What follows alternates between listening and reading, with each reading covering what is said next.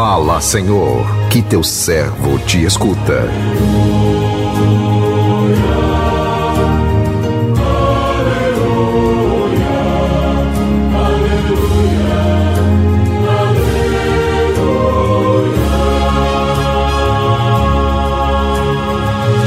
O Senhor esteja convosco, Ele está no meio de nós. Proclamação do Evangelho de Jesus Cristo, segundo Lucas. Glória a vós, Senhor. Naquele tempo, Jesus entrou no templo e começou a expulsar os vendedores e disse: Está escrito: Minha casa será casa de oração. No entanto, Vós fizestes dela um antro de ladrões.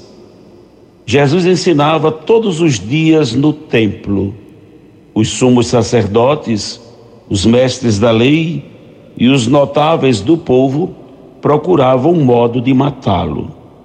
Mas não sabiam o que fazer, porque o povo todo ficava fascinado quando ouvia Jesus falar.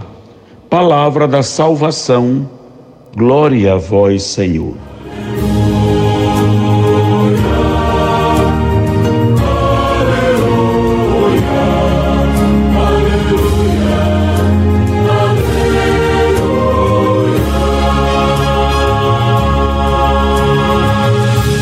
Meu irmão, minha irmã, ouvintes do programa Sim a Vida, quando e como profanamos o espaço sagrado?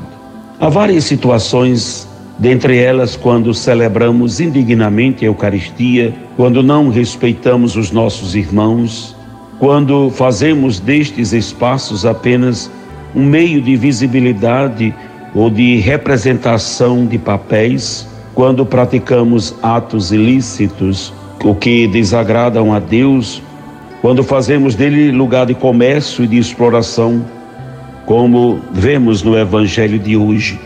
Neste trecho do Evangelho, encontramos um dos poucos momentos em que Jesus se aborrece com a atitude dos que deveriam cuidar do templo. Eles transformaram a casa de oração num antro de ladrões. Essa é uma constatação muito séria e serve para a nossa reflexão.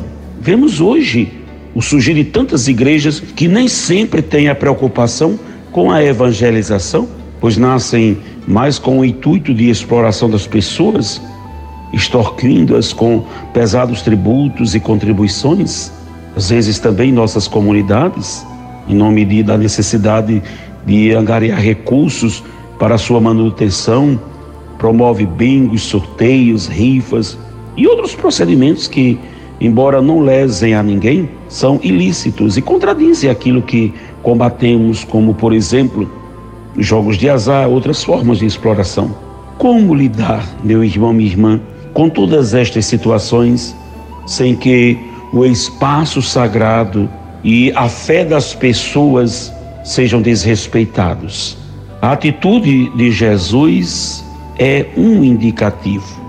É preciso expulsar de nossa vida qualquer procedimento que não esteja conforme os ensinamentos de Deus. A igreja é lugar de oração, de encontro com Deus, e tudo que for diferente disso não deve acontecer dentro dela.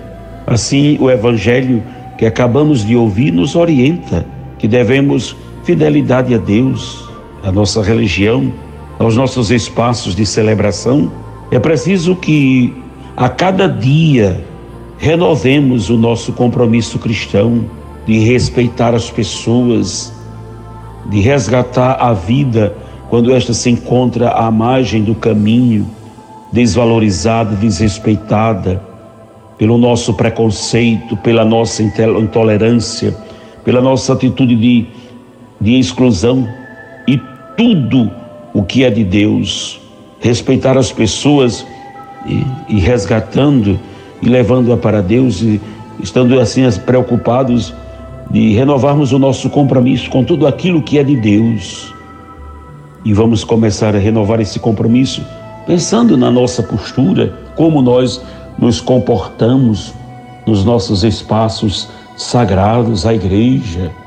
Lembro que antigamente, quando a gente chegava na igreja, a gente se ajoelhava, procurava manter aquele silêncio exterior, nos preparando para a celebração da Eucaristia.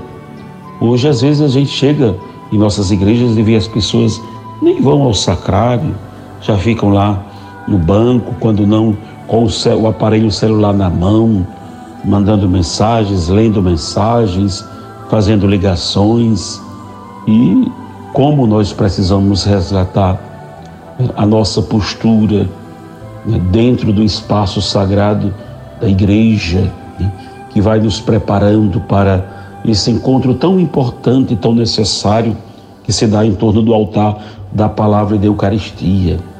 Então peçamos hoje ao Senhor a graça de, de termos essa consciência, de resgatar essa consciência, de renovar em cada um de nós o compromisso cristão de respeitar as pessoas e tudo aquilo que é de Deus. Começando, repito, por nossos espaços sagrados, nossas igrejas. Que Deus nos abençoe. Amém.